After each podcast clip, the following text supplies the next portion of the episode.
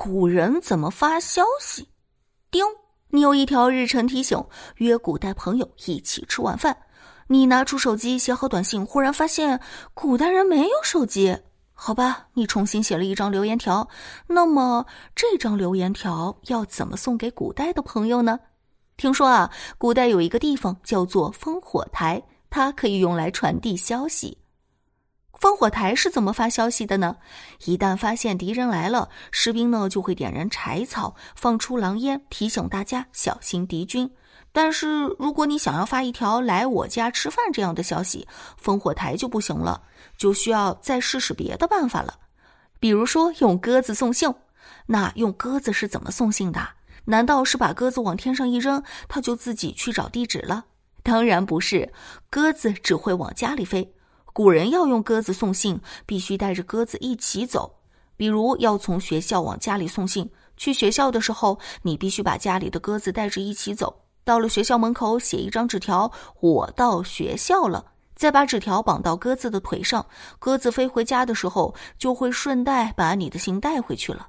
但是鸽子有可能在路上迷失方向，或者被别的动物吃掉，你的信也可能被一起吃掉哦。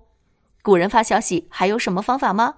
第一种啊，就是请朋友带信，这个是古人最常用的办法。打听一下哪位要出远门，就请他带封信。也可以付一笔钱给那些要去远方卖东西的商人，请他们顺便送一封信。如果你是帮忙带信的，那你就要小心了，几百号人等着你帮忙呢。第二种呢是驿站。如果你想送一封信去北京，可是没有朋友，也找不到要去北京的商人，怎么办？古时候呢，有一种专门用来送信的机构，叫做驿站。除了送信，驿站还能让来往的官员在那里吃饭睡觉。可惜啊，驿站不是普通老百姓能用的，只有皇帝和当官的才能用。第三个呢，叫做民信局，普通人不能用驿站，可是又要送信，怎么办呢？到了明朝的时候，民间建立了民信局，就是专门为老百姓送信的。除了送信，民信局还能帮忙送一些吃的、穿的、用的。到了清朝，邮局开始出现，民信局就慢慢消失了。最后呢，邮局慢慢的就演变成了我们现在的邮局以及快递。